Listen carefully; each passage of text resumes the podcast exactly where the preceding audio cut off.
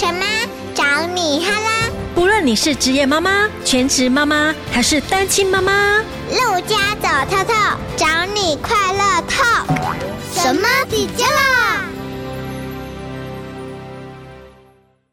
？Hello，大家好，我是陆家。记得我们小时候都会有写日记的习惯，但是呢，如果你现在问小一的小朋友啊，哎，你有没有在写日记啊？他可能会回答你说啊，什么是日记？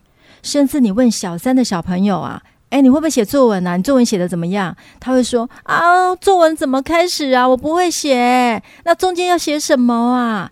所以呢，这一集很多妈妈敲碗，希望我们可以邀请一位专业的人来讲怎么样写日记。那写作文的技巧有哪些呢？所以我今天特别来找我一位好朋友，他也是一位很优秀的老师。如果说你旁边有小朋友在的话，你请他这一集一定要好好乖乖的听，因为呢，听到就赚到。好，那我们现在来欢迎今天的来宾蔡秋莲老师。噔噔噔噔，我们自己鼓掌哈。Hello，陆佳老师，你觉得你自己是什么样的一个妈妈？呃，我觉得我应该是一个因为会担心孩子的前程，所以会稍微有点严格的妈妈。但是因为我也很喜欢看到小朋友很开心的样子，所以还是会有睁一只眼闭一只眼的时候。小朋友们不管是男孩女孩，其实都很喜欢老师。一般如果说很凶的老师啊。小朋友是会跟他有距离感的，嗯，但是他们跟你没有距离感，但是还是会听你的话。老师在讲话，他们有在听哦。我会觉得说，就是该凶的时候必须要凶啊，因为怕他们危险。如果说假设今天没有让他们清楚规则是什么的话，发生危险的时候，我们就会对家长比较抱歉。所以基本上该凶的时候，我也不会客气。但是如果孩子就很好啊，就很守规则，他也也很认真。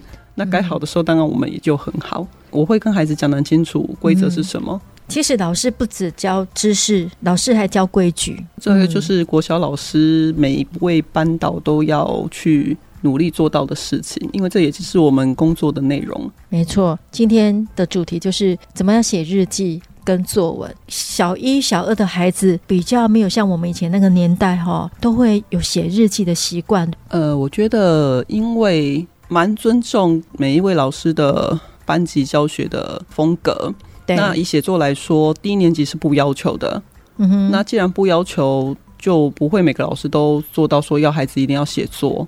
嗯。那以我来说，我也不会一开始就要求孩子写作，因为他的确是有难度的。也没有那个需求性，因为他在刚进来前十周在学注音符号，嗯，这个时候要求他写作，其实是我个人觉得是不太合理的。是不是先有写日记，然后再进化成作文？有这样的循序渐进的方式？会会会，这叫这叫提早写作，嗯。所以以我来说的话，大概我觉得他们成熟度到了，我就开始做引导，试着写写看。那我记得那时候我带上一届，就比如说上次我带一年级的小朋友。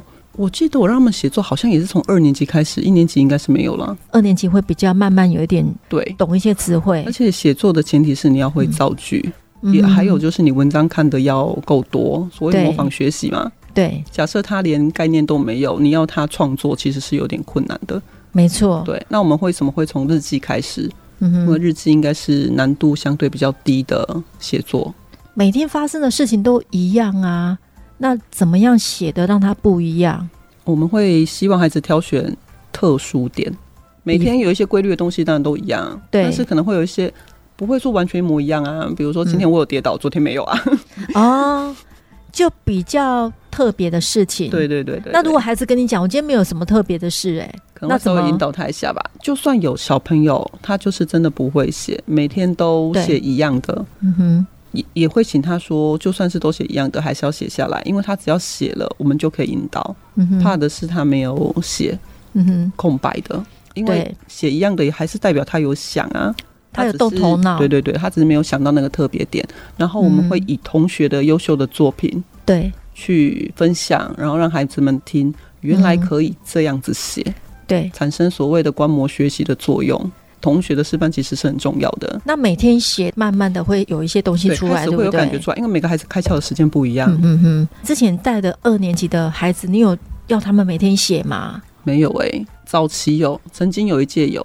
其实不会说每个孩子都这么会写。没错，他们只是那时候有时候要求是养成一个习惯，嗯、也不完全为了写作，嗯、有时候是为了反省每天发生的事情，用文字来抒发你的心情。嗯，文字可以把情绪写出来。是，曾经过去有一届，嗯、我是买空白本给他们写，不是写在联络簿上面。对，对鼓励他们说，你可以写，你也可以画，因为抒发情绪的工具除了文字，还有绘画、舞蹈、唱歌。对，工具很多，那我们也可以在他们小日记里面得到另外一个效果是，嗯哼，提早去发觉不对劲的事情。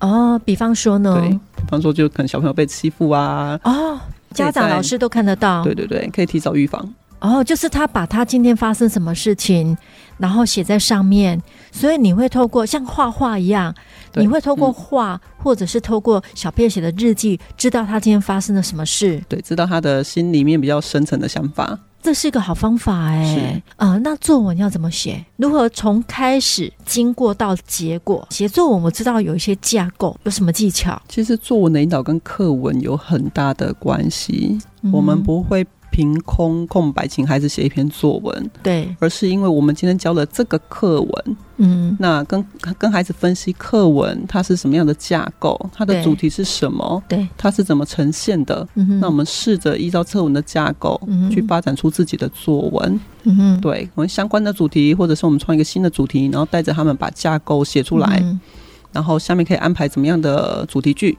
句。然后你可以怎么延长句子，它才会变成作文？比方说呢，老师举例，像母亲节快到了啊，如果今天要写一篇我的妈妈。听众朋友，我们这个是临时考老师的，这个没有事先跟老师讲的。如果说孩子训练的够久了，他马上要即兴写出来，绝对不是问题。对，但是前提是练习量要有。嗯，那今天如果说我要写我的母亲，对，我们就使用到心智图，就可以去聚焦母亲可以写哪些东西，哦、一个人物可以写哪些东西，写、嗯、你跟他的相处。嗯，我如果相信，如果大家看过心智图的话，对，你可以不断的发展你的图处。那我跟他相处发生了哪些事件？嗯，对，然后他的样子、他的外貌，这是一个，嗯，然后还有他的个性，对，可以发展不同的突触，它都是每一段的主题。你就是看着这个主题去发展你的段落，嗯、那么段落接段落接段落，你的作文不就完成了吗？哦，就是它有一个主架构，就是我的妈妈在中间嘛，对，对不对？嗯、哼哼然后旁边可能有一些分支，对不对？对，它有一些网状脉络去延伸出去，比方说颜色、味觉，或者是视觉、听觉、嗅觉，还有感觉，那整个去延伸出来的东西，具体的东西。对对对对对，其实小朋友学久了，他们自己应该会有点感觉啦。嗯哼，那我们做到的工作是跟他们一起讨论，对，帮助没比较没有想法或想法比较慢的孩子，对他可以经由讨论去哦，可以这样子想。嗯哼哼，那其实思考很快的孩子，他们自己就可以把那个心智图画自己画出来了。像我们班最近才写合体日啊，我就在他们画心智图，问说那合体日可以写什么？合体日就是一年一度合体国小的教学参观日。教学参观日，我们一般家长让家长一起进来观摩孩子跟同学互动啊，还有在学习方面的态度是什么样子，让家长有机会可以参与孩子学习的一个日子。你们好像都是用摊位，嗯嗯嗯、对不对？这也是经过几届讨论下来的。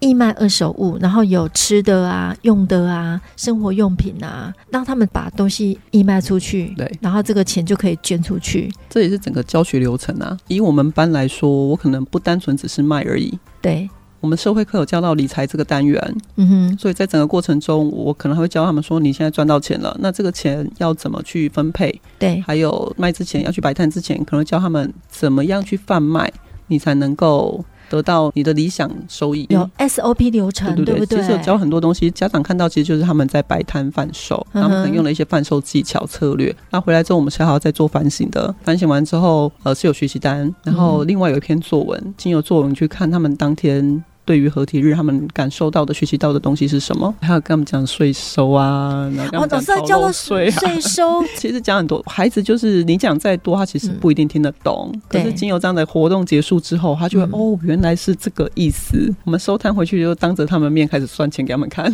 对，不过你都是这样子慢慢的去教导他们，然后融入活动里面，对机会教育，我觉得很好。老师，你觉得写作的技巧有哪些？小学生他们词汇其实不多哎、欸，我觉得陆家讲到一个重点，对。词汇，嗯，所以词汇很重要。所以课本上面的词汇，我每次上国语课，第一节课就是抓词汇。对。对，但还是非常鼓励小朋友课外书不能不读，就再忙还是要读课外书。高年级的孩子，他的课业越来越重，有的孩子回到家了，可能都已经六点七点。家长一定要知道一件事情，就是阅读习惯一定要从小就帮他养成。嗯、因为比如说，以我们家大儿子来说，对高年级不会没有时间念书啊。我看他做别的事也是做得很勤，真的 哎。他们不会没有时间念书，嗯、但是他要有那个习惯，他才会主动去读书。嗯、以我们家大儿子来说，他三四年级都是在合体书斋泡着的，他喜欢哦，就是在学校的图书馆里面。对对对，他。是有这样的习惯的，对，所以我发现他写作文的句子，对，自然就会比较顺畅。所以今天作文的句子要顺畅，然后写的广度比较广，其实跟他的阅读有很大的关系。他的联想为什么可以联想出来，跟他的阅读跟生活经验都有关。所以你带他们出去户外踏青，对，跟他们多聊天、多讨论，跟他们自己看阅读，沉浸在阅读世界里面，都有很大的影响的。带他们出去踏青的话，怎么样去增加他们在这个部分历练？就是学习单跟讨论。如果我要配合课程，我会自己出。那、嗯啊、当然，如果户外教学的话，会有公用的学习单。哦，户外教学的话，一学期才一次左右，对对，看学年安排。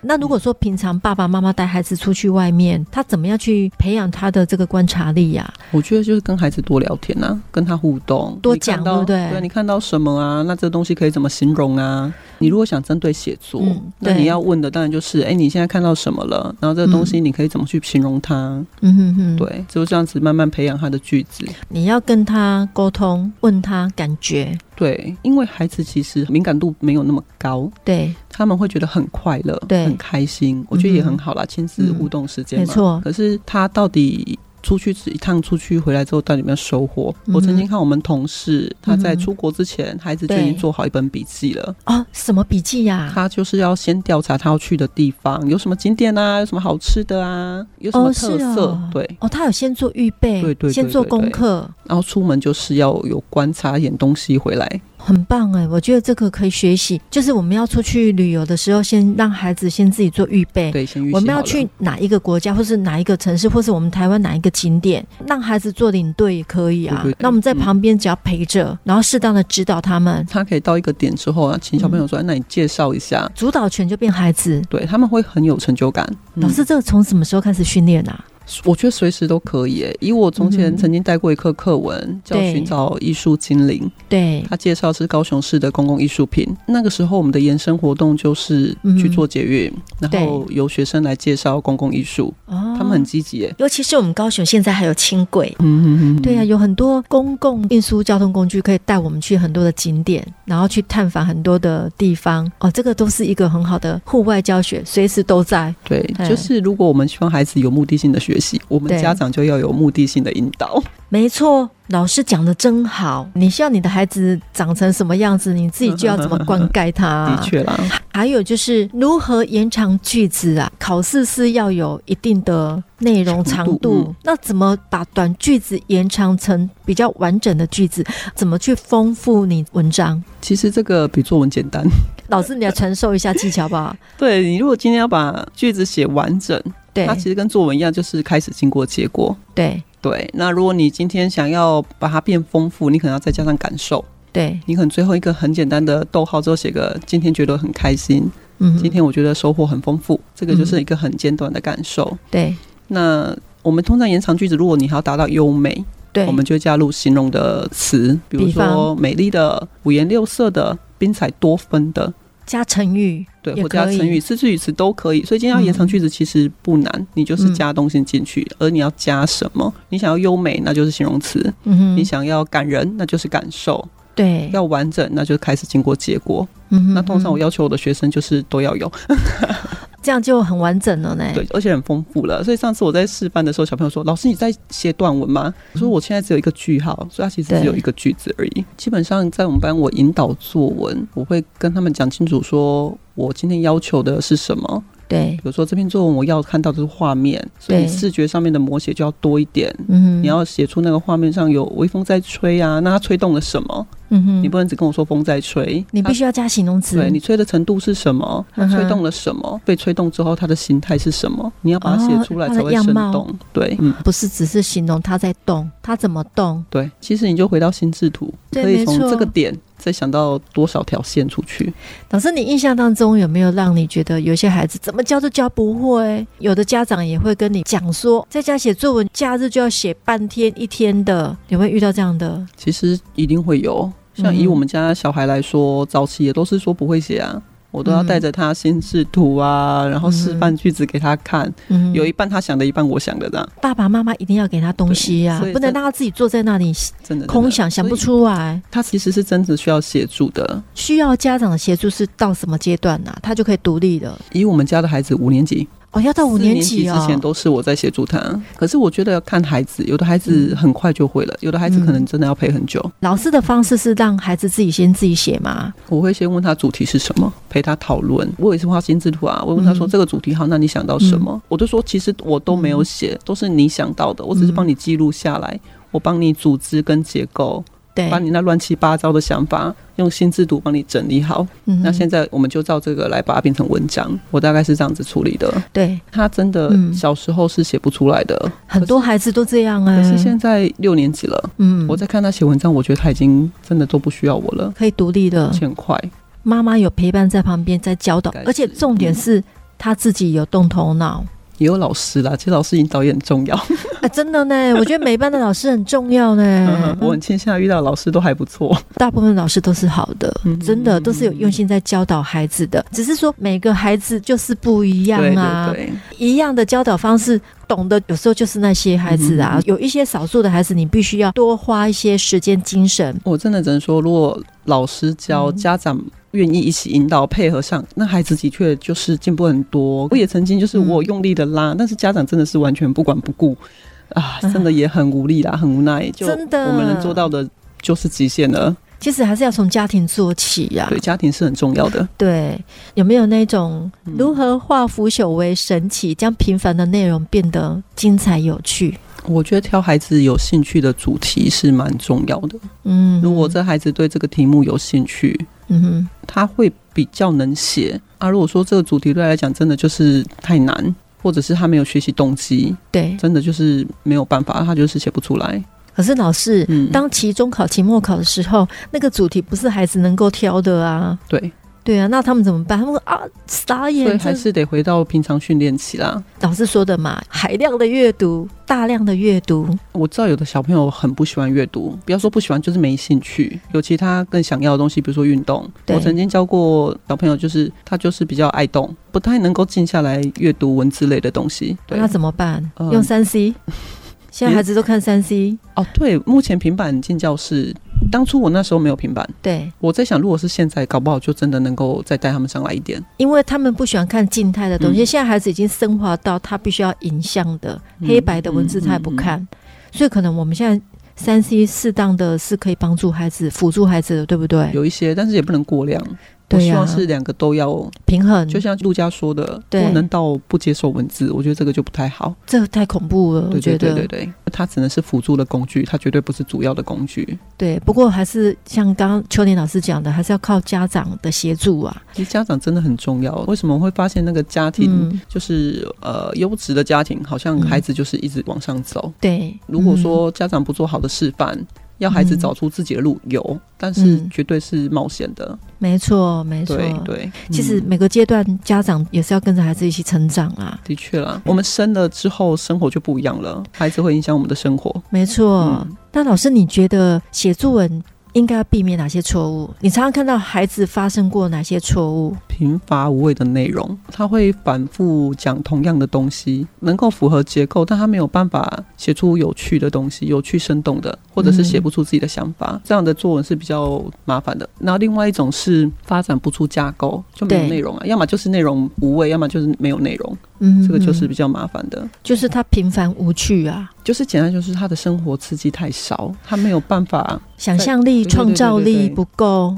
对啊，因为他的生活就是没有多。的新的。所以其实我们还是很鼓励说，家长带孩子要多出去走走看看，参加活动啊，嗯、体验活动啊。对啊，现在很多营队，不要一直关在家里面。没错，要多跟人家互动啊，创造新的世界，你才能够拿来应用啊。嗯、就像我跟孩子说，嗯、没有材料煮不出好菜，真的，一定要有材料才能够去，不管是作文还是烹饪都一样。对对对，对对对，要有材料，你才会丰富那盘菜。对，其实作文很像煮菜，是真的。你要这边加一点，那边加一点，对对对，少什么都无味啊。但是你要加对料，对对，提升阅读素养，它也是可以增加写作能力啊。像低中高年级有哪些适合的书籍？老师可以推荐的，一二年级可能是不是就是绘本啊？对，一二年级但是图画书、绘本，嗯、因为他们才刚接触文字没多久，而且他们的专注力其实没有很高，短时间内可以看完的书比较适合他们，而且要有吸引目光。嗯、所以一二年级是绘本，嗯，三四年级或桥梁书，他已经可以进入文字比较多的书籍了，嗯、哼哼有插图的，但是文字比较多的书籍。很多家长不知道什么叫桥梁书，哎。比如说之前很红的神奇树屋啊，然后就是文字会比绘本还要多一点，但是它还是有图案，对不对？对对对。哦，它就等于是绘本跟小说那种文字版的桥梁。对对，它就没那么难，然后它字比较大，然后还是有注音的。必须还是要让孩子经过这个阶段，他才能够到高年级，可能读一些都是纯文字的书嘛，对不对？可是其实适合归适合啦，但是如果孩子愿意读，我觉得就 OK 了。我觉得愿意读最重要，不管他看什么类型的书。我发现孩子最喜欢的还是漫画书，哎，漫其实漫画书也不是不能看，但是注意它的主题跟内容，千万不要是暴力跟色情的，这会很很残害身心。所以家长要注意，对，要留意他看的内容。所以漫画书也没有什么不好，漫画没有不能看啊，里面有很多的张力、创力，对对对，想象力是来自哪里？画面。漫画其实它都会有个中心主旨在创作，嗯、你如果挑对漫画，对品格教育我觉得是有效的。哎，有道理耶、嗯，要挑对漫画，不要阻止他阅读，他肯看就一定要鼓励他看。我们要塑造那个环境，对不对？对啊，就大家一起看，他在看，你也在看，嗯哼，对，不要你在看电视，他在看书。我觉得这个有点，哎，真的嘞，老难。老师，你讲到很多家长的心坎里的，因为你每次叫孩子去读书啊，去读书啊，然后家长却在看电视、看手机。你底下华裔或家里同口，没有几个人愿意接受啦。我觉得陆家讲的对，就是气氛。对对，我觉得家里可以规定说半小时，这时间点我们大家全部都是在看书，嗯哼，去挑一个家里比较适合的时间。嗯我觉得这样应该是可以。试试看一零八课纲里面所讲到的核心素养，也就是我们现在所学到的，可以让我们的孩子有能力去面对未来的生活所带来的挑战。对，包括我们所学的知识、技能，更重要的是态度，对不对？对对对，要知道你学的东西要回归到生活里面去应用的，对，不是纸上谈兵，而且是终身学习。对，所以从小我们就要用心灌溉这些小种子。对，要抽出自己的时间给他们。因为素养课就是从家庭开始，父母亲就是最好的老师。嗯，对。好，我们一起加油！谢谢秋莲老师今天帮我们上了一堂作文课，让我们知道写作文、写日记的技巧。